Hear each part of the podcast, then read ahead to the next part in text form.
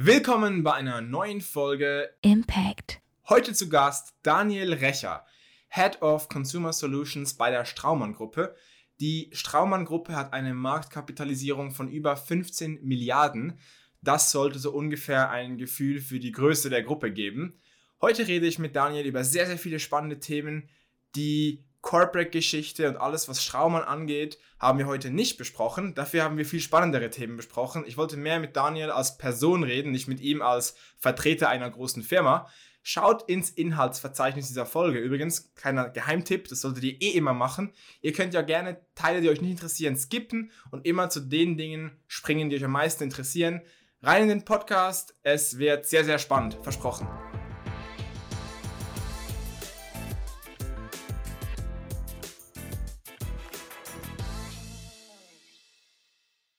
Hi Dani, wie geht's? Hi Dani, sehr gut, wie geht's dir? Super, wir haben viele Themen, in die wir eintauchen dürfen. Freue mich. Jetzt haben wir sehr ein spannendes Thema und zwar aktuell ist, ähm, ist in der Politik ein Thema die, äh, die sogenannte Digitalsteuer. Ähm, ich will jetzt noch nicht sehr auf die Details eingehen, aber es geht im Prinzip darum, dass, dass, dass, dass die großen, nicht nur, aber vor allem auch Tech-Konzerne, wenn, dass sie nicht diese internationalen Strukturen haben können, dass sie quasi in den Ländern ähm, dass zum Beispiel, wenn, wenn Google in der Schweiz extrem viel Umsatz macht, dann müssen sie hier auch Steuern zahlen. Also dass, der um, dass die Steuern nicht abhängig sind nur vom Sitz, sondern auch von, den, von der Verteilung des, der, der Länder, in welchen Umsatz gemacht wird. Ähm, hast du da irgendwie, spekulierst du da mit, wie es sich aus, also hast du da Vermutungen oder hast du keine Ahnung? Was glaubst ich du, angenommen, das kommt durch, wie würde sich das, meinst du, das hat einen großen Impact auf, auf Tech-Konzerne? Ja, eine Steuer wird sicherlich einen Impact haben. Die Frage ist, ob es einen beabsichtigten Impact hat. Oder? Also es gibt verschiedene Modelle da. Es gibt auch ähm, äh, die Idee zum Beispiel, dass man sagt, die Equity von solchen Unternehmen sind die Daten. Je mehr Daten sie ansammeln, desto mehr Steuern müssen sie bezahlen. Die Datensteuer, ja, genau. Ähm, äh, und, und daher eben, das, das sind Überlegungen. Ich glaube, das wird ganz, ganz spannend ähm, für politisch aktive Personen, sich dazu Gedanken zu machen. Findest hoffen, du persönlich, die Datensteuer ist ein interessanter Ansatz? Also glaubst du, das ist eine gute Idee oder hast du dir da viel Gedanken gemacht? Weil es ja, muss man sagen, ein unglaublich komplexes Thema. Ja, also ich habe mir nicht viele Gedanken dazu gemacht. Ich habe davon gelesen, ich habe davon gehört. Ich finde es ein interessanter Ansatz, ähm, aber wie gesagt, ich bin wahnsinnig vorsichtig, was die politische Regulierung vom der, der, digitalen Welt angeht. Weil erstens geht die Regulierung, ist der politische Prozess extrem lang und längst outdated, wenn es eigentlich, wenn es, wenn es wirklich dann äh, ein Fakt wird. Und andererseits wird Politik häufig nicht von Leuten gemacht, das sieht man in diesen Hearings in den USA oder mit den Social-Media-Firmen, die ja. wirklich wahnsinnig viel Ahnung davon haben. Und das heißt, ich glaube schon, dass diese Möglichkeit besteht in der Politik, aber es muss unter Hinzunahme des Wissens darüber gemacht werden, weil sonst wird es entweder zahnlos oder geht komplett in die falsche Richtung. Ich habe mir da ein bisschen Gedanken gemacht zur Datensteuer und zwar ähm, hat mir äh, Daniel Jörg, das ist der Head of Digital bei Fana, hat mir mal was gesagt, was mir im Kopf geblieben ist und zwar ähm, immer, wenn wir einen Kampf haben zwischen Datenschutz und Komfort, langfristig gilt immer ähm, Komfort gewinnt jedes Mal gegen. Privacy. Ja. Also Comfort trumps Privacy. Ja. Es ist jedes Mal, historisch ist das eigentlich fast immer so passiert. Ähm, und ein, ich habe ein aktuelles Beispiel und zwar ist dir vielleicht aufgefallen, wenn du, welchen, welchen, welche Suche nutzt du? Google? Ja, selbstverständlich, ja. Auch im Smartphone? Ja. Wenn du, kannst du jetzt ausprobieren, wenn du jetzt auf Google gehst, dann musst du dich jedes Mal machen, ich stimme zu bei Google am Anfang. Ist dir das aufgefallen? Das ist relativ neu. Man muss jedes Mal machen, Google sagt immer, wir verwenden die Daten der Suche und so weiter. Man muss jedes Mal jetzt Ich stimme zu drücken. Das ändert nicht, dass sie diese Daten verwenden, weil ich drücke jedes Mal auf Ich stimme zu. Es ist aber unglaublich nervig. Dieser eine Klick regt mich jedes Mal ja, auf. Das GDPR.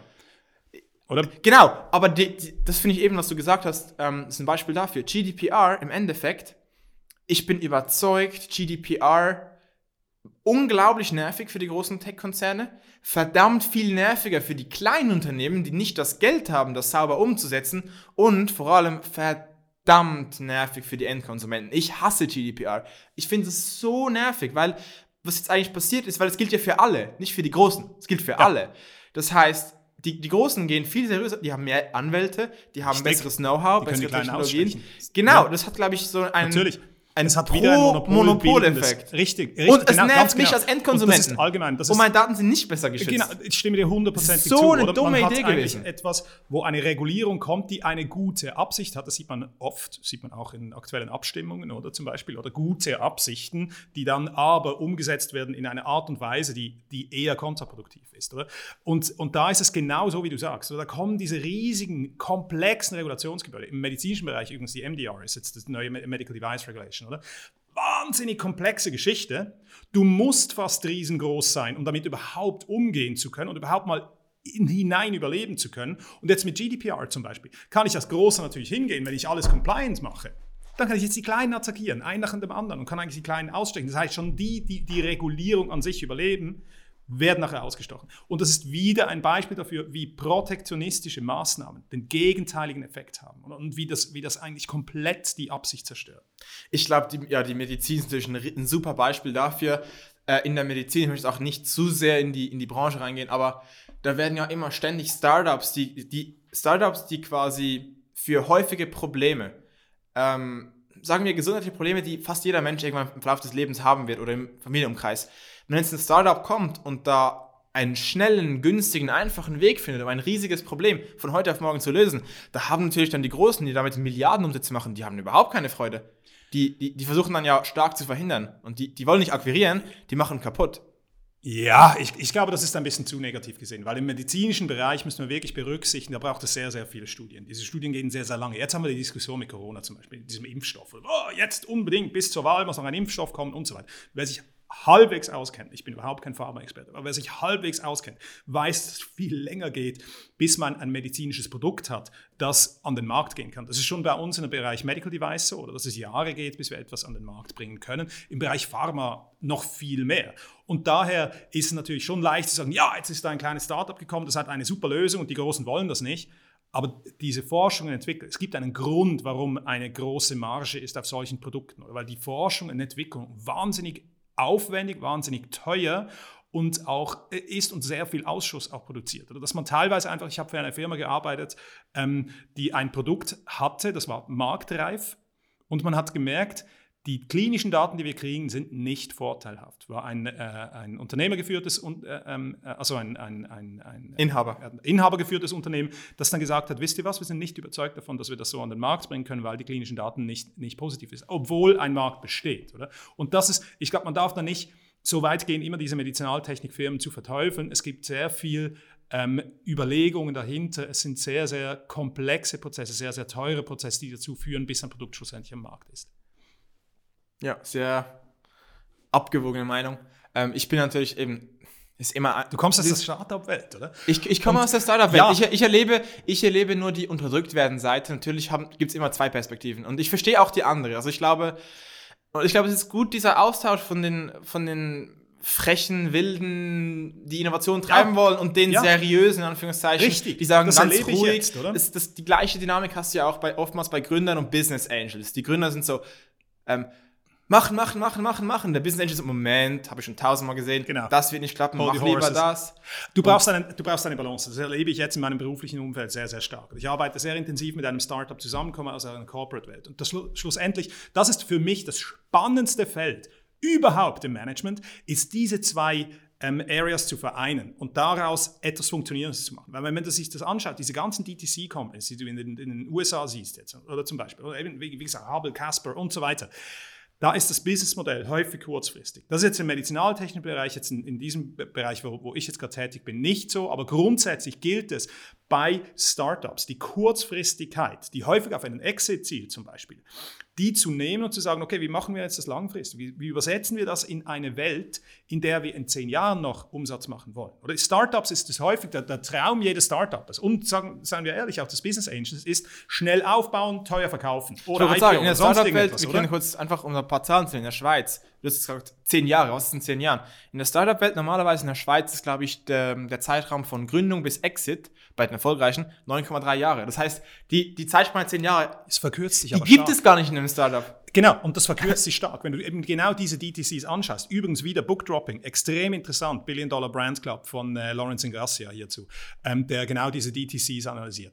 Ähm, Und was du dort siehst, ist, diese Zeit wird kürzer bis zum Exit. Das sind nicht mehr 10 Jahre oder 9,3 Jahre, sondern das geht zurück. Das geht auf, auf, auf 5 Jahre, 4 Jahre und so weiter. Das geht immer weiter zurück, oder? Weil du, du hast verschiedene Effekte. Einerseits hast du in diesen Startups häufig eine, eine Marktasymmetrie, das heißt, du hast irgendeinen Wissensvorsprung, einen, einen Profitabilitätsvorsprung, nicht Profitabilitäts, einen, einen Effizienzvorsprung, sonst irgendwas, das du nutzt über eine gewisse Zeit zum Exit. Und das andere ist, wir haben natürlich eine Wirtschaft im Moment um uns herum, wo Geld spottbillig ist. Logisch können all diese Firmen im Moment sehr, sehr schnell wachsen, weil hunderte Millionen da sind, die investiert werden. Also es gibt überall, Geld liegt auf der Straße im Moment noch, mindestens jetzt mal bis, bis zu den Wahlen, denke ich, und der ganzen Effekte, die, die da kommen.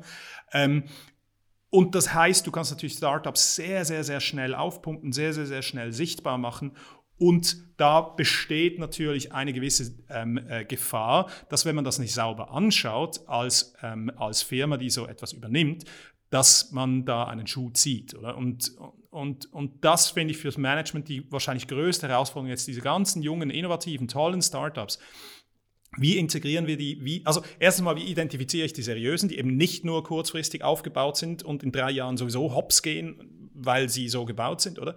Und das Zweite, wie schaffe ich es, die Strukturen so zu verändern, dass sie langfristig sind, aber auch, dass ich ihre Innovationskraft, ihre Power beibehalte. Weil das Großartige an den Startups, wenn wir es mit dem Unternehmen, mit einer Big Corporate vergleichen, ist doch dieser, dieser Drive, der dahinter ist, dieser Hunger. Und das hast du oft im Management in einer großen Firma nicht mehr, weil da sind sehr viele opportunistische Gründe, oder? Die Leute, die, die sind nicht mehr mit ihrem gesamten Vermögen darin investiert und, und auf Gedeih und Verderb Verderb dem ausgeliefert, sondern die haben ganz viele andere, die haben politische Gründe und so weiter, oder wie, wie sie sich verhalten. Und ich glaube, das, wenn man ich das schafft, wenn du schon, vereinen, wenn du schon exakt, oh, sorry? Wenn man es schafft, da eine Brücke zu bilden und Synergien zu finden, das ist wahnsinnig spannend. Auf jeden Fall. Ich glaube, es macht auch Sinn, dass Executives ähm, nicht mehr so hungrig sind auf Neues. Ich würde sagen, die sind oft auch ein bisschen missverstanden. Wenn du, wenn du schon Herr eines riesigen Reiches bist, dann, dann kannst du ja einfach beschützen quasi. Und, und sogar wenn das Reich langsam kleiner wird, rein, rein mathematisch betrachtet, wenn, du, wenn, wenn für dich die Größe des Reiches quasi zählt, ich spreche jetzt so in, so in, in, in Gebiet, ist das ja gleich viel Reich noch, wie wenn du bei einem Startup, du hast einfach kein Reich, du musst dir was aufbauen das ist ja auch vom Incentive her logisch, dass die Startups hungriger sind. Das sind meistens Menschen. Also sagen wir so. Das sind wilder. Also grundsätzlich, ich bin, ich bin dagegen aber zu sagen. Wann hast du zuletzt ein Startup gesehen, das gegründet wurde von dem CEO von IBM? Äh, es gibt solche. Es gibt solche. Aber der investiert in die Startups und dann macht das jemand anderes. Ja, nicht unbedingt. Also es gibt jetzt gerade ähm, ein, ein Beispiel in den USA, das ich jetzt gerade angeschaut habe. Da kommen von zwei Big Corporates aus der Industrie kommen je drei Manager oder so, die zusammen ein Startup gründen, weil sie wissen, wie der Buyer denkt. Und eigentlich wird das Startup wird so gebildet, dass die andere Firma das nachher kauft. Oder? Ja, und spannend. die machen so eigentlich den Leap sozusagen in die nächste Einkommensklasse, weil sie dann nicht mehr nur als Executive in einem, einem, großen Unternehmen, sondern sie gehen in ein Startup, verkaufen das Startup, weil das im Moment einfach so wahnsinnige Profite gibt. Aber ich glaube, das ist sehr kurzfristig. Ich glaube auch, dass es falsch ist, dass in Corporate nicht Hunger ist, aber es ist mehr Nachdenken, weil mehr Nachhaltigkeitsverantwortung auch hier ist, oder? Man kann nicht, ich arbeite in einem Unternehmen mit, mit 7.500 Mitarbeitern. Du kannst nicht einfach alles auf eine Karte setzen. Daran hängen 7.500 Jobs. Du willst, dass sich das langfristig gut entwickelt. Der Hunger ist da. Ich glaube, du darfst nie irgendwo sitzen und sagen, ich behalte mir dieses Reich, weil dann verpasst du genau das, was Howard Yu in seinem Buch sagt, diesen Leap. Weil dann gehst du ein, dann bist du Steinway und wirst von Yamaha überholt. Oder dann, dann du, du, unser, unser ehemaliger CEO hat ähm, gesagt auf die Frage, als er, äh, als er gefragt wurde, was, was er am meisten, wo das größte Risiko ist, hat er immer gesagt, Complacency. Oder das Gefühl, wir sind gut. Es ja. ist okay, da wo wir sind. Nein, wir müssen uns permanent neu erfinden. Und dafür brauchen wir dieses junge Startup-Blut, sage ich jetzt mal. Oder das immer wieder, das, das uns weckt, das immer wieder so, nächstes, nächstes, wie können wir weitergehen, ohne destruktiv zu sein, sondern wirklich, wie können wir uns immer wieder neu erfinden, damit wir gemeinsam mit unseren Partnern in die Zukunft gehen können. Ich glaube, ich glaube, ein, ein, Killer von Innovation, den man oft übersieht, ist halt oft eben auch genau diese Verantwortung. Inno Verantwortung ist sehr, sehr oft ein Innovationskiller. Warum? Weil Innovation, ich glaube, Innovation kann nicht risikofrei kommen. Ich glaube, Innova wahre Innovation kommt nur mit einem gewissen Risiko. Ja, man, ja. Kann, man kann kalkulierte Risiken nehmen, aber ich mache ein Beispiel. Wenn du, angenommen, du hast eine Familie und sagen wir, du warst, du und deine Frau, ihr wart, ihr wart fleißig, ihr habt fünf Kinder und ihr habt ein großes Haus, ähm, und also ein normales Haus, aber ihr habt dort Kosten und, und, und die Frau arbeitet nicht, sagen wir mal, oder wir können es, weißt du was, drehen wir um, sagen wir, die Frau arbeitet und der Mann ist zu Hause, macht und schmeißt den Haushalt von mir aus, dann sind alle Also happy. beide arbeiten sowieso. Oder- oder- oder- oder beide arbeiten, ich meine, keiner ist zu Hause. zu Hause bleibt, arbeitet sehr viel. Oder? Nein, aber ja. du weißt, was ich meine. du meinst. Mhm. Einer, einer ist zu Hause, einer arbeitet. Ich habe jetzt keinen Bock, da hängen zu bleiben. Wenn jemand, wenn jemand der Hörer meckert, Schnauze. Schnauze hat nur für euch behalten, ist der falsche Podcast. We don't, we don't, oder, oder zumindest I We're don't not care. politically correct. Ja. Genau, das ist nicht Okay. der Podcast. Ja. Geht woanders heulen. Ähm, und jetzt bin ich da als Startupper und ich überlege mir, ich bin 24, Single, ähm, bisschen was auf der Seite, aber vor allem extrem geringe Lebenshaltungskosten. Ich brauche ich brauch ein Zimmer mit einem Bett und einem Fenster und einem Kleiderschrank und ich bin happy so. Und jetzt haben wir meine Kosten, Lebenshaltungskosten und die Kosten der Familie. Wenn, was ich de facto riskiere, wenn ich ein Startup gründe, ist, worst case, ich finde super schnell einen anderen Job, ich Ja, muss klar. nicht auf der Straße Logisch. sein. Der Familienvater riskiert, ich meine, der riskiert, dass er dass die Familie kein Essen hat. So. Ja, das kenne ich Und- sehr gut, diese Überlegungen. Und, oder? und, und deswegen, deswegen ähm, in der Vergangenheit war ich immer ignorant und habe gedacht, äh, Menschen mit, mit Kindern sind einfach lame. Die sind einfach, äh, das sind Langweiler und die, die haben den Spaß am Leben verloren. Aber nein. So, ist nicht wa- so. Was für ein Arschloch müsste man sein, wenn man, wenn man ein Familienvater ist von fünf und man sagt so, ja, fuck it, ich riskiere das jetzt alles. Ja. So, nein, das ist nicht richtig. Deswegen glaube ich, und, das, und im Ja, Prinzip, Verantwortung zwingt, also das, sagen wir, das Einhalten von Verantwortung, ähm, zwingt auch eine Senkung des Risikos. Eine, ein Management des Risikos. Oder ich glaube auch große Firmen, die großen erfolgreichen Firmen gehen Risiken ein. Oder Es, gehen es ist gemanagt, aber faktisch kannst du solche kompletten Risiken nicht mehr nehmen. Genauso wie an der Börse könntest du auch wahrscheinlich die größten Returns haben, wenn du extrem te- technisch, rein mathematisch die größten Ja, Returns ist- hast ja, und die größten Verluste, Ja, wenn du auf die Risikodinger Logisch, aber das ist Casino. Das ist nicht ein nachhaltiges Geschäft. Oder wenn du einfach hingehst und immer auf Rot setzt zum Beispiel, dann du hast eine 50-50 Chance, oder? Und im Moment sowieso mit dem, mit dem wirtschaftlichen Umfeld, das wir haben. Ich glaube, wir haben als Manager in großen Firmen eine Verantwortung für den Mitarbeiter auch, wie wir Risiken eingehen.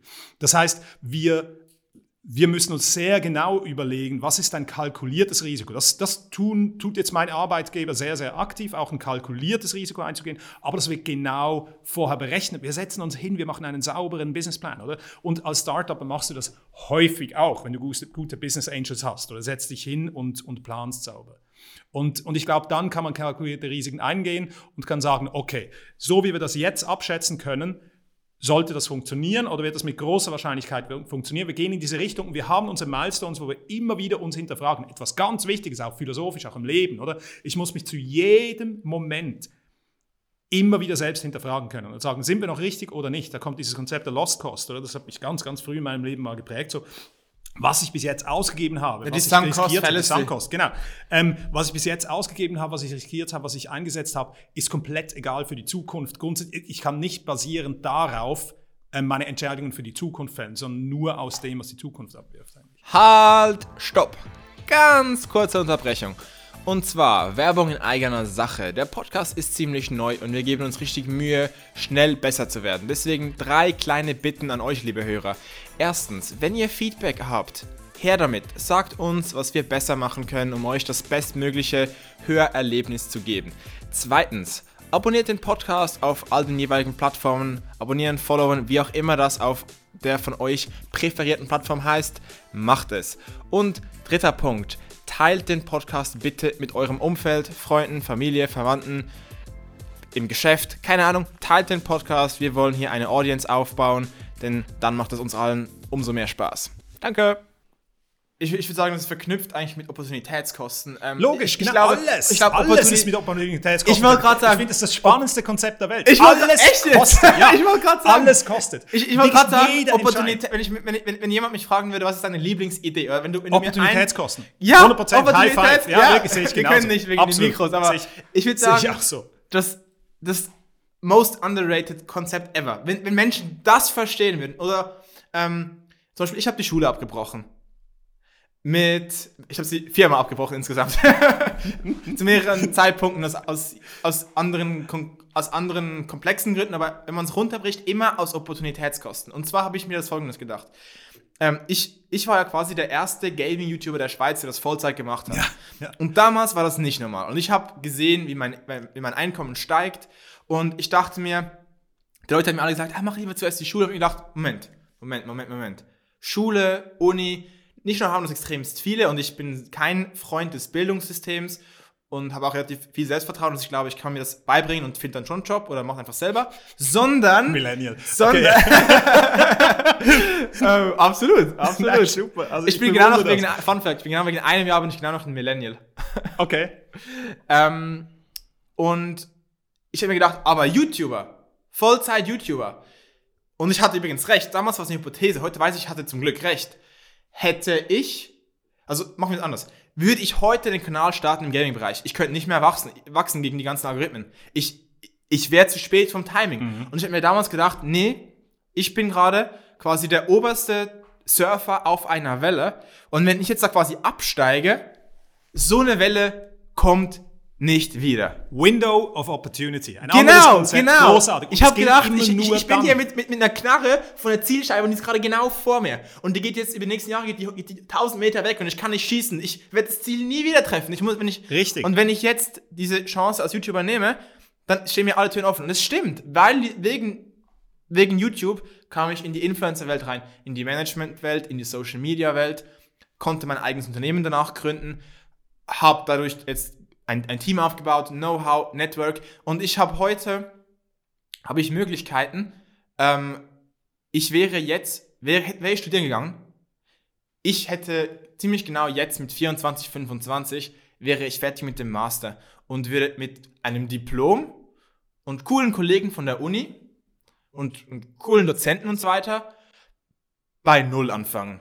Genau. Stattdessen, genau. stattdessen habe ich durch den Job habe ich ein funktionierendes Unternehmen, extrem viel praktisches, konkretes Know-how, ein viel, viel größeres Netzwerk, das übrigens genauso aus verdammt vielen ja. Uni-Studenten besteht. Ja. Zum Beispiel Michi, der gerade den Podcast aufnimmt, hat den Master im Marketing von der HSG.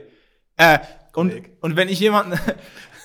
und ich sage nicht, dass das schlecht ist, sondern was meine Aussage ist nicht scheiß Studenten oder so. Was ich sage ist... Nein, nein, ich verstehe schon, was du äh, meinst. Ich hätte Michi zum Beispiel selber, hätte er... Und ich weiß nicht genau, was seine Ausgangslage war, aber und ich war da auch wahnsinnig, ich hatte extrem viel Glück, dass ich einen Vater hatte, der mich. Ja, du ähm, konntest es leisten. Vom, auch, ja. Genau, mhm. genau. Ich hatte, ich hatte nicht Angst, weil ich in der Schweiz war. Ja. Ich hatte nie Angst. Also ich dachte, Schweiz, ich habe ein Privileg. Äh, das muss ich nutzen, nicht mich daraus auf, ausruhen. Ja, richtig, richtig, das sehe ich auch so. Oder? Also das, das Privileg, das wir haben, das müssen wir irgendwie verwerten. Oder das, wir müssen die Ressource, die uns gegeben ist, müssen wir bestmöglich nutzen. Das muss nicht nur rein ökonomisch sein, sondern wirklich einfach die Ressource Zeit, die wir haben, die müssen wir bestmöglich ausnutzen. Und teilweise gibt es diese Windows of Opportunity und wenn du dich immer wieder selbst hinterfragst und sagst, bin ich im richtigen Weg, mache ich das richtig, mache ich das richtig, dann nimmst du auch diese Windows of Opportunity oder die, die sich plötzlich eröffnen. Es gibt dieses ganz, ganz spannende Konzept von ähm, der Serendipität. Ich weiß nicht, ob wir schon mal darüber geredet haben. Aber Serendipität ist sozusagen die, die die Gabe, Glück zu haben, so un, un, ungefähr übersetzt so in der, in der Pack-Definition. ist, ähm, ist, das Serendipity auf Englisch? Serendipity, genau. Und da ja. geht es eigentlich darum, dass du, oder das Konzept, wie ich es verstehe für mich, ist, wir haben alle Glück. Oder wir haben wirklich, wir haben ein unglaublich äh, privilegierten, äh, äh, privilegiertes Umfeld, jetzt alle von uns, die hier sind. Ähm, andererseits hast du immer wieder Sachen, die dir vor die Füße geworfen werden. Und dann kannst du sagen, wenn du jetzt zurückschaust, kann dir ja jemand sagen, ja, aber du hattest Glück, dass das und das. Ja, und du hast das Glück, dass das das. Ja, aber ich bin, ich hab's ergriffen. Ich bin hingegangen, es ist mir nicht nur vor die Füße gefallen, sondern ich habe mich gebückt und ich habe es aufgehoben. Also eigentlich ich habe diesen Sprung gemacht, diesen Lieb, auch diesen persönlichen also Lieb, in zu sagen, geile Opportunity, mache ich jetzt, oder? Also die, die Fähigkeit, die Windows of Opportunity zu nutzen. Ja, den Mut. Weil du kannst nicht, du kannst auch. nicht, du entscheidest nicht, wie viel davon du hast im Leben Wobei man sagt, das Glück ist ein bisschen tüchtigen. Wenn du eine ergreifst, dann gehen zehn neue auf. Ähm, und das kannst du kontrollieren. Ja, richtig, du kannst, durch du kannst Lernen darauf zugehen. Arbeit. Ja, du, da, durch Lernen. Und Dieter Bohrer hat zum letzten Podcast super, super spannend gesagt, es ist die Furchtlosigkeit, hinzugehen und zu sagen, und ja, je mehr Risiken du eingehen kannst, desto furchtloser kannst du sein. Mir wurde zum Beispiel nach der Uni hatte ich die Möglichkeit, für ein Praktikum nach China zu gehen. Ich habe nichts verdient. Also ein großes Schweizer Unternehmen, aber, aber also wirklich ein absolut, also einen chinesischen Lohn dort. Oder halt irgend zu einer großen äh, Marketingbuden zu gehen, mit meinem Marketingmaster irgendwie zu, zu, zu P&G oder sonst irgendetwas zu gehen. Und ähm, diese Möglichkeit so, hey, wow, ich kann 2005 nach China ziehen, geil. Oder mache ich. Und das heißt, du, du kriegst was vor die Füße geworfen und sagst dann, Mach ich mal, oder? Darauf gehe ich zu. Und natürlich als Familienvater jetzt, heute gehe ich Risiken anders ein. Ich gehe nicht, ich entscheide mich nicht von heute auf morgen in ein anderes Land umzuziehen. Ich, ich bespreche das mit, mit meiner Frau. Wir, wir, wir hatten genau so eine Situation jetzt ähm, äh, dieses Jahr. Ähm, und, und, und man analysiert das, aber man nimmt trotzdem auch diese Windows of Opportunity wahr. Und, und da habe ich sehr viel ähm, Glück und äh, ähm, dass ich eine Frau habe, die, da, die das sehr ähnlich sieht und äh, entsprechend wir planen können. Okay, ich das, das Thema Glück ist riesig. Ich, ich halte mir das nochmal für den Schluss auf. Ähm, ja, ja, gerne. Weil ich glaube, da können wir, da kann man lange drüber reden. Ähm, ich möchte, ich habe noch ein paar Themen, die ich einfach schnell, ja. schnell abhaken möchte. Und zwar ganz kurz, du hast vorhin gesagt, oder du hast ähm, das erste Buch, das du, das Namen du gedroppt hast. ähm, das ist unglaublich, das ist ein Businessbuch, finde ich furchtbar. Ich lese ganz selten Businessbücher, muss ich wirklich dazu sagen. Ich versuche meine Zeit dafür zu verwenden, richtige Literatur zu lesen. Aber das ist jetzt, ja, Entschuldigung. Ja, da bin ich genau umgekehrt. Ich bin so ein richtig langweiliger Mensch. Ich habe früher, ich habe früher habe ich nur Romane gelesen, Geschichten, nur fiktionales und ich glaube, seit ich 18 bin, ähm, ich schaue zwar sehr viele Serien und Filme, aber ich lese nur noch Sachbücher. Ich habe sogar einen fucking Steuerberater durchgelesen. Furchtbar. Ich habe mich immer, ich war immer stolz darauf, nicht Businessbücher zu lesen, sondern meine eigene, meine eigene Erfahrung zu machen und auch zu lernen von den Unternehmen, in denen ich bin. Aber jetzt muss ich wirklich sagen, in der letzten Zeit, wie sich ökonomisch alles geändert hat, ist es halt wahnsinnig spannend. Es gibt wirklich brillante Bücher dazwischen. Oder das ist eins, das ich erwähnt habe. Es gibt noch ein paar andere, die. die Aber noch ganz die, kurz, die, die was du erwähnt hast. Du hast jetzt quasi so, die, so die, die, die Frage in den Raum geworfen: Wie setzt man sich in einer Zeit durch, in der alles kopiert werden kann? In einer Zeit, in der eigentlich quasi Intellectual Property nicht mehr existiert. Was ich jetzt noch vermisse, ist eine Antwort. Was, was gibt's denn da, oder was für, was für. Hast du in den Hörern ein paar Optionen? Oder einfach eine, nur schon eine? Erkenne dich selbst. Selbstwahrnehmung. Selbst ja, richtig. Also nicht nur Wahrnehmung, sondern zuerst mal herauszufinden, wer bin ich, was macht mich aus und wie kann ich sein, wer ich bin oder wer ich sein könnte. Das heißt, im Umfeld, wo alles kopiert werden kann. Und gerade wir, ich meine, wir beide, wir kommen jetzt von der HSG, da gibt es Armada von Leuten, die. Also ganz kurz noch kurz, äh, Dani zeigt zu Michi, nicht zu mir.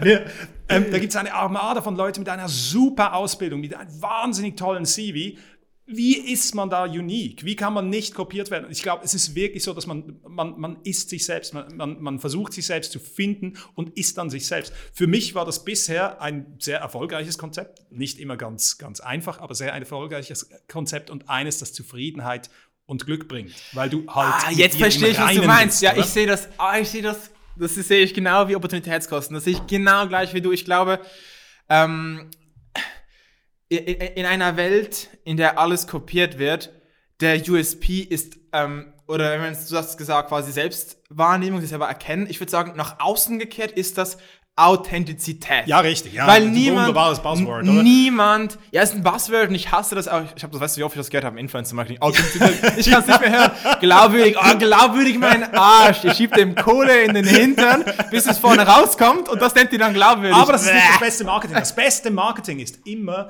das ehrliche Marketing, oder? Nein, wo, du, wo du wirklich halt, wo du, und auch gegenüber dir selbst, oder wo du sagst, hey, es gibt, ähm, du musst nicht alles als super toll verkaufen, sondern wenn du zu, zu gewissen Nachteilen stehst, dann bist du viel authentischer, oder? Und du bist auch, und genau das, was du sagst, oder dieses Erkenne dich selbst, endet im Sei du selbst, oder? Und sei authentisch, weil du nichts anderes brauchst. Genau, das ist also Authentizität ist quasi ähm, die Konsequenz, wenn du dann dich selbst erkannt hast und das dann auch mit Mut konkret ja. so auch auslebst und dich traust, ja. du selber zu sein. Zum Beispiel ist es authentisch, wenn ich was schlecht finde und sage, ich finde das schlecht. Nicht sage, Solange interessante Perspektive. Nein, das ich, ja, also wir haben diese Diskussion auf, auf, auf respektvolle Art und Weise natürlich, genau, auf konstruktive Art und auf Weise. konstruktive, respektvolle Aber wichtig ist, dass ich es erwähne und, ja, da kann ich, und da kann ich jetzt nur, wenn ich niemandem seine Gefühle verletzen möchte, kann ich sagen, ich finde das nicht gut aus folgendem Grund. Und wenn dann die andere Person mich schon ein bisschen länger kennt und dann noch Vertrauen ins Spiel kommt, dann weiß diese Person, dass ich eine gute Intention habe. Und wenn ich immer respektvoll und ehrlich bin, dann nimmt man mir das auch nicht übel. wenn ich hingegen immer alle beleidige und dann sage, ich finde das nicht gut und dann kommt kein Grund, dann denken die, was für ein Arsch. Klar. Ja. Weil, Ja, ich, also weil ich gebe ich- schlechtes Feedback und keine Verbesserungsvorschläge, nichts. Genau. Aber der Grund, warum man dann, glaube ich, also im Endeffekt gewinnt, wenn man authentisch ist, weil niemand kann so du sein, wie du das bist. Das kann man nicht kopieren. Also der Richtig. Grund ist nicht, es wird dann kopiert und dann du hast einen Vorsprung. Nein, man kann es nicht kopieren. Niemand kann eine Person kopieren. Stand heute. Einverstanden, einverstanden. Aber es darf auch nicht nur, darum gehen, was hol, hole ich für einen Gewinn damit. Ich glaube, das ist eine logische Folge daraus, dass man einen gewissen Erfolg daraus holt und so weiter. Aber darum geht es eigentlich gar nicht. Sondern die Authentizität, Authentizität ist ja eigentlich nicht unbedingt ein Mittel, sondern es ist etwas, was mir selbst Zufriedenheit gibt und was, was mich erfüllt, weil ich ich selbst bin. Und Beispiel Kunden. ist es wichtiger als Erfolg. Beispiel Kunden. Jetzt ähm, ist vielleicht bei uns im Agenturwesen oder auch bei dir. Aber ich würde sagen, nein, nehmen wir dein Beispiel. Oder eigentlich bei jedem das Gleiche. Wenn, wenn eine Marke oder eine Person 100% sie selbst ist und genau sich so verhält, moralisch, ethisch, politisch, wirtschaftlich, wie sie es für richtig hält, dann zieht sie automatisch auch die Kunden an, die Richtig, sie haben will und richtig, stoßt, die, und stößt diejenigen richtig. ab, die sie nicht haben will. Wenn ich, wenn ich 100% vegan lebe und ich, und ich, sage das dann öffentlich, natürlich werde ich dann vor allem Menschen anziehen, die ebenfalls, und wenn ich das sehr, sehr stark politisch auch ähm, nach außen kommuniziere, dann ziehe ich halt eher Menschen an, die das gut finden und stoße eher Menschen ab, die das schlecht finden. Aber wenn ich so wirklich so denke und fühle, ist das gut für mich. Das war jetzt nur ein Beispiel, ich bin nicht vegan, aber das kann man ja auch bei weniger geladenen Themen. Ähm, Ja. also und das versuchst du als Firma natürlich auch so zu tun. Du lebst ein, äh, gewisse Werte, die du dann auch auf deine Kunden überträgst, die das auch wieder nach außen leben. Oder als, als Premium-Marke im, im medizinaltechnischen Bereich zum Beispiel, willst du mit Premium ähm, äh, äh, Medizinern zusammenarbeiten. Und das gibt gegenüber dem Patient auch wieder eine gewisse, eine, eine, eine gewisse Sicherheit. Oder der sagen kann, aha, der verwendet die und die Premium-Produkte, sind entsprechend, äh, äh, vertraue ich darauf, dass der auch die und die, also dass der wirklich auch Premium behandelt, oder zum Beispiel. Ähm, ja. wir haben noch, wir haben noch was vor uns. Und zwar ähm, Ja, genau. Ja, lass uns über was Richtiges reden. das Thema. Ah, wir haben so viele Themen. Ähm, Lernen.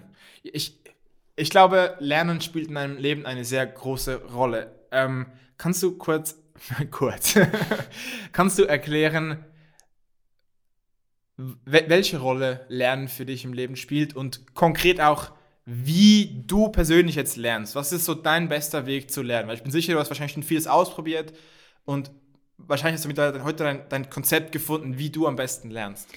Also mir bedeutet Lernen alles. Ich- bin komplett süchtig und komplett ähm, äh, fanatisch, was das angeht. Ich, ich, ich sauge alles in mich auf, was mich interessiert und das ist sehr viel.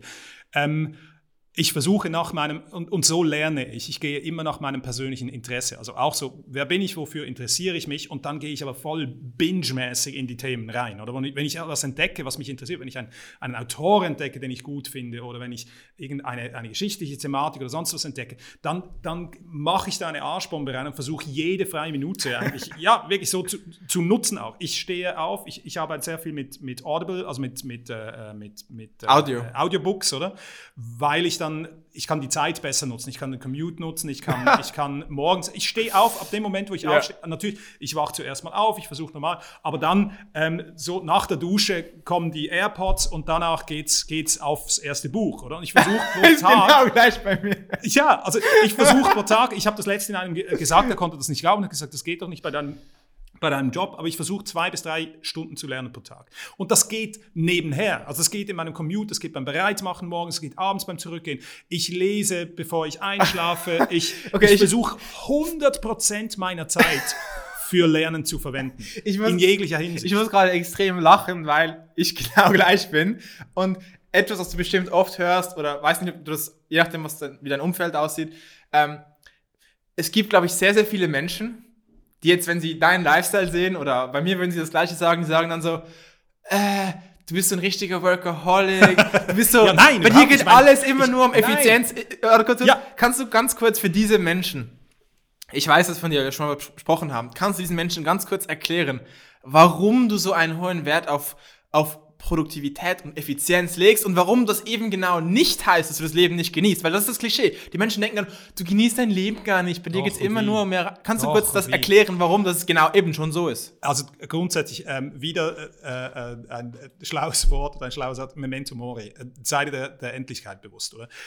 Leben ist eine beschränkte Ressource. Ich habe das gesehen, ähm, als, als meine Großmutter gestorben ist. Selbst wenn du sehr, sehr, sehr alt bist, willst du ähm, ist, ist Leben kostbar. Also wir machen uns als junge Leute immer so, so die, die, die, die, die Vorstellung, so, ja, ja, ist man dann alt genug, um zu sterben oder sonst irgendwas. Nein, das ist man nie. Oder egal, ob du 20, 30, 100 Jahre alt wirst, du wirst immer diese Verknappung spüren und, und ja, nein, ich, ich, ich, ich will noch weiter, oder? Ich muss ganz das ist eine knappe Ressource. Ist eine knappe, Zeit ist eine knappe Ressource und deswegen versuche ich sie maximal zu nutzen. Und es macht mir wahnsinnigen Spaß. Natürlich ist es wichtig, dass Leute wie du und ich kontemplativ auch uns Zeit geben. Und ich meine, deine digitale Generation, jetzt ich bin gerade so nur halb analog, halb digital aufgewachsen, aber wir alle sind, sind komplett süchtig nach, nach, nach, nach Social Media und so weiter. Das heißt, wir, wir kriegen keine Ruhe mehr. Oder wir, und, und da müssen wir aufpassen. Ich glaube, Leute wie du und ich müssen schon aufpassen, dass wir uns diese Ruhe gönnen zwischendurch, wir einfach mal sitzen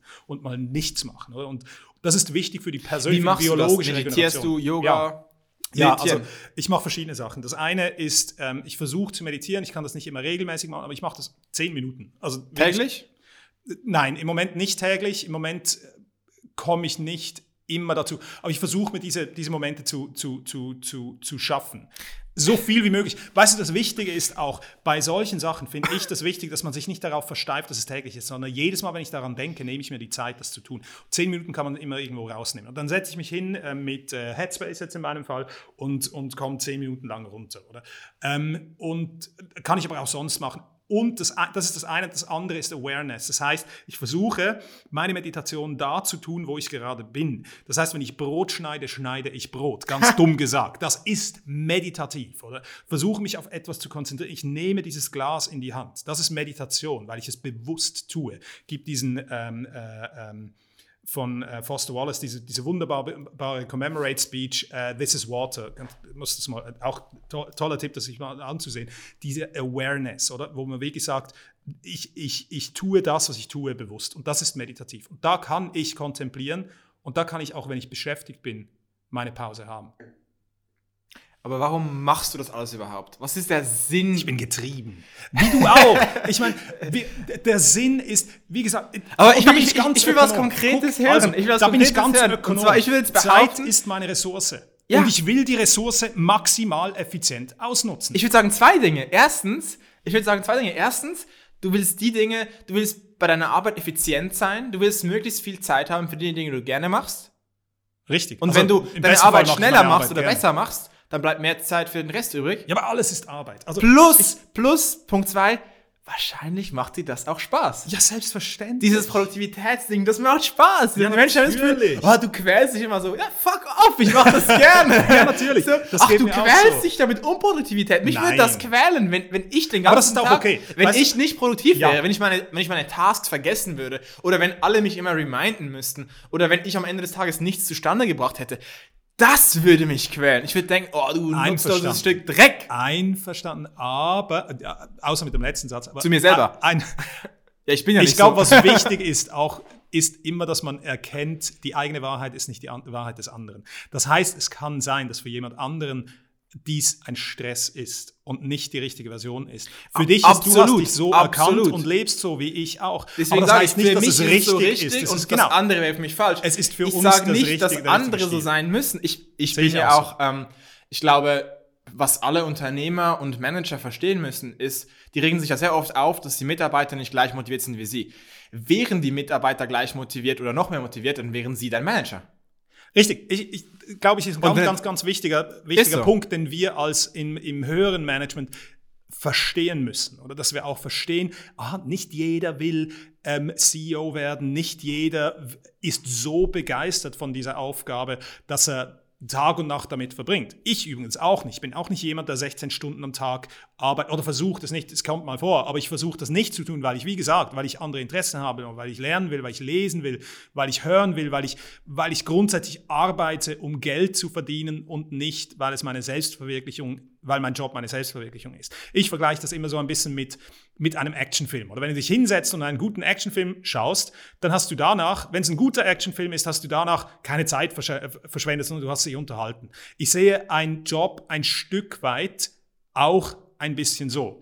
Das heißt, dass man, dass man etwas hat, was einem Freude macht, was einem Spaß macht, aber man sollte nicht sein eigenes Selbst über diesen Beruf definieren oder über den Job definieren, weil was wir jetzt sehen in diesem Umfeld, und ich bin überzeugt, im nächsten Jahr wird es noch viel, viel, viel krasser, ganz viele von uns werden ihren Job verlieren. Und wenn du dich danach nur darüber definiert hast, dann hast du ein Identitätsproblem. Du hast das im letzten Podcast angesprochen gehabt, ähm, mit äh, äh, wie, wie schlimm das ist, dieser Jobverlust. Das eine ist die Sicherheit. Also für mich war es katastrophal, aber aus Sicherheitsgründen. Nicht würde ich jetzt behaupten wagen, weil ich mich definiere als Vice President in irgendeiner Medizinaltechnikfirma, sondern weil es meiner Familie ein, ein, ein, ein, ein Problem beschert, wenn ich kein, keine Einkunft habe. Oder? Und ich glaube, das ist wichtig, dass man sich da ein bisschen distanziert auch und niemals sich definiert über die Stelle, über die Position, über den Titel oder sonst was, weil das ist enorm schnell vergänglich. Ich versuche auch mich nie mit irgendwas zu identifizieren, außer mit dem, was ich konkret mache und was wirklich ich auch in der Hand habe. Und die Folge davon ist, dass ich das, ich kann den Job nicht verlieren, weil das sind Skills, die ich habe. Die, die mache ich, die sind nicht abhängig von einem Arbeitgeber, sondern die sind abhängig von mir. Mehr von meiner Gesundheit eigentlich. Weißt du, was ich meine? Zum Beispiel ich, mhm. ich, ich, ich denke gerne, ich löse gerne Probleme, ich mache gerne Dinge effizienter, ich arbeite gerne mit, mit Teams, die auch motiviert sind. Und das, das kann mir niemand nehmen. Ich kann Einverstanden. gegen eine Wand fahren und dann wäre dann wäre ich tot. So. Aber du musst noch einen Weg finden, damit Geld zu verdienen. Oder? Auch wenn du ja. Leute siehst, die, die sehr, sehr äh, in sich selbst ruhen und so weiter und, und, und das tun, was, was ihnen Spaß macht, aber nicht irgendwie musstest du Geld machen. Ich glaube, das Konzept heißt, glaube ich, äh, Ikigai, kann das sein? Ikigai ist, glaube ich, ja, da Japanisch. jetzt eine gute Freundin von mir könnte jetzt da, darüber sehr, sehr viel Konzept so, erzählen, finde, aber ich selbst finde, bin damit nicht. Finde quasi, äh, es ist quasi ein Venn-Diagramm mit wo sich ähm, der Bereich, Ikigai ist quasi der Bereich, die Schnittmenge genau, von vier Kreisen genau, ja. von ja. mach etwas, was du gut kannst, was du gerne machst, womit du Geld verdienen kannst und was die Welt braucht. Ja, und, das, und wenn du, jetzt kommt das Problem, ähm, manche Menschen haben das aktuell nicht. Aber Dinge, die die Welt braucht, haben wir alle die gleichen Dinge. Dinge, mit denen man Geld verdienen kann, das sind auch Dinge, die es gibt. Jetzt müssen wir nur noch was finden, was man gerne macht. Und ja. innerhalb von denen muss man finden, was man gut macht. Und, ja, richtig. Und dann, ja. das, kann, das kann man suchen. Man muss es nicht haben, man kann das finden, glaube ich. Ja, das denke und ich. Und lernen. Aber, aber wie gesagt, ich glaube, man muss sich auch zwischendurch mit weniger zufrieden geben können. Ich, ich habe ja. jetzt die, diesen Vorteil, dass ich wirklich, ich liebe, was ich tue. Ähm, aber es hat auch schon Phasen gegeben, wo ich halt getan habe, was ich gut kann und was Geld gebracht hat. Oder? Absolut. Weil, weil wir haben nicht immer diesen Luxus. Denke, ein Hobby zum Beispiel ist ja etwas, wo man dafür auf Geld verzichtet. Richtig. Die Welt braucht es genau. vielleicht nicht. Die genau. Welt braucht nicht deinen Gesang, den du in der Dusche machst. Aber du machst es vielleicht gerne. Ja,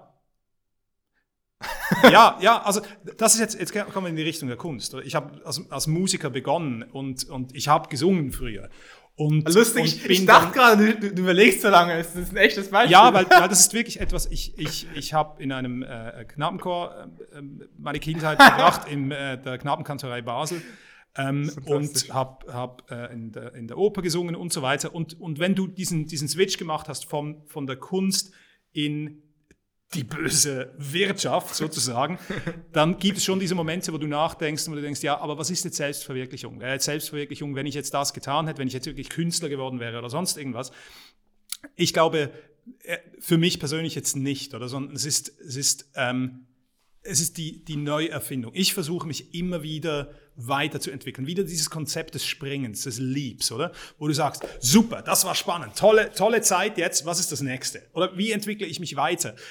Ich glaube auch, es gibt Leute, die brauchen eine gewisse Konstanz im Leben, die brauchen eine Lebensarbeitsstelle oder was auch immer oder etwas das Gleiche, was sie tun oder die bewegen sich irgendwie durch, durch die Politik vom Gemeinderat bis zum, weiß ich was, ähm, bis zum Bundesrat am Schluss und, und das ist ihre, ihre gesamte Konstante. Ich bin jemand, der braucht das, ah, das Leben hat so viel zu bieten. Ich will das, was ich tue, richtig machen, aber danach will ich weitergehen. Das Studium, das war großartig, war toll, oder? haben wir wahnsinnig genossen. Aber ich muss jetzt nicht zurückgehen. Es war ein toller Sektor. Das nächste, ich habe in China gelebt, war wahnsinnig spannend, habe das genossen. Ich muss nicht zurückgehen. Ich genieße es jetzt hier zu sein, oder? Und dann, dann hatte ich eine gewisse, in Anführungszeichen, Jet-Set-Zeit, wo ich sehr, sehr viel unterwegs war für verschiedene Firmen, sehr, sehr viel international war. Wahnsinnig spannend, die ganze Welt gesehen. Aber heute bin ich Familienvater und genieße es viel mehr, jetzt hier zu sein. Vielleicht nach dieser Zeit, wenn die Kinder ähm, äh, aus dem Haus sind, dann kommt wieder die nächste Idee oder sonst irgendetwas. Und ich, ich finde das wahnsinnig spannend, äh, wahnsinnig wichtig, dass man für mich das immer weiterzuentwickeln. Ich möchte, um wieder auf die Zeit zu kommen, am liebsten tausend Leben leben. Und jedes davon intensiv, jedes perfekt, davon bewusst. Perfekt, das ist gerade perfekt für das Schlusswort, denn ähm, müssen ein bisschen auf die Zeit achten. Letzte Frage ist nämlich, 1000 Leben leben, das haben wir nicht, aber ähm, wir können 1000 Leben beeinflussen. Und zwar, wenn du jetzt den Zuschauern einen Rat, weil die haben alle ihr eigenes Leben, wenn du jetzt den Zuschauern einen Rat, einen philosophischen Rat geben könntest, wahrscheinlich die meisten Menschen suchen ewig das Glück, wir alle suchen ewig das Glück, was heißt für uns Glück? Kannst du den Zuschauern einen Rat geben, einen philosophischen Rat, eine Lebensphilosophie oder einen Tipp zum Mindset, von dem du persönlich glaubst, dass das glücklich macht oder hilft? Also das eine ist, wie gesagt, das haben wir darüber geredet, dieses sei du selbst, oder dieses erkenne dich selbst und sei du selbst. Ich glaube, das führt zu Zufriedenheit. Aber um über das hinauszukommen, um die, die Herausforderungen, die wir heute haben, gesellschaftlich, politisch, wirtschaftlich und so weiter, was es braucht, ist, ähm, ist, ist Offenheit und Kritikfähigkeit. Das heißt, sich selbst immer zu hinterfragen. Und das war dieser Satz, den ich hinterfrage alles. Und ich meine das nicht in diesem komischen Verschwörungstheorie-Zeug von wegen ah, Massenmedien und sonst irgendwas, überhaupt nicht, sondern hinterfrage dich selbst permanent. Lass nie Dogmatik zu. Also immer liege ich damit richtig. Das ist ein, man muss, man muss das ausbalancieren oder man muss immer auch nicht, also man darf auch nicht komplett unsicher werden und nachher nur noch, nur noch Sachen anzweifeln, sondern wirklich auch, man geht seinen Weg. Man setzt sich aber, wie in einem Businessplan auch, immer wieder die Milestones und sagt, bin ich richtig unterwegs? Ähm, stimmt das, was ich sage, wirklich? Und das kann man damit, indem man spiegelt. Man setzt sich mit Leuten zusammen, die eine komplett andere Meinung haben. Und da passiert das. Das Selbsthinterfragen und das Schärfen der eigenen Überzeugungen passiert da, wo ich mich extra etwas Provokantem aussetze. Ich bin zum Beispiel auf Twitter ist, ist eine Hassliebe, absolute Hassliebe. Ich abonniere von weit links Same. bis weit rechts alles. Es ist teilweise unerträglich, was für ein Scheiß gepostet wird. Absolut. Aber ich will auf keinen Fall in der Bubble sein. Ich will auf keinen Fall, ich will immer, dass meine Überzeugungen wahr sind und nicht, weil sie so zu sein haben in der sozialen Gruppe, in der ich bin. Aha, ich bin jetzt Manager, ich muss deswegen komplett wirtschaftsliberal sein. Aha, ich bin jetzt irgendwie äh, Mitglied in dieser Partei, deswegen muss ich bei dieser Abstimmung so und so stimmen. Es gab einen ganz tollen CNN-Artikel gestern von einem äh, äh, ähm, äh, Herrn in ungefähr in deinem Alter, ähm, Postgrad, der schreibt über die aktuelle Diskussion zwischen ähm, äh, Wahl und ähm, diese, diese, ähm, äh, Supreme Court, äh, diesem Supreme Court Entscheidung. Und, und, der sagt selbst, was soll der Mist? Ich kann für beiden stimmen und gleichzeitig finden, dass diese Frau in, in den Supreme ähm, Baron oder wie heißt, in den Supreme Court gehört. Und ich glaube, diese Offenheit, das müssen wir uns offen lassen. So, egal was, jede Entscheidung, die wir fällen, müssen wir mit eigener Überzeugung fällen und nicht basierend auf der Farbe, die unser eigenes soziokulturelles Umfeld hat. Und wenn wir das beherzigen, dann haben wir eine Chance, die Herausforderungen zu lösen. Dann haben wir eine Chance. Wenn wir das nicht beherzigen und immer mehr in diese, in diese Bubbles abdriften, wenn wir in der Comfortzone bleiben, uns nicht provozieren lassen wollen, dann geht's schief. Super. Danke dir.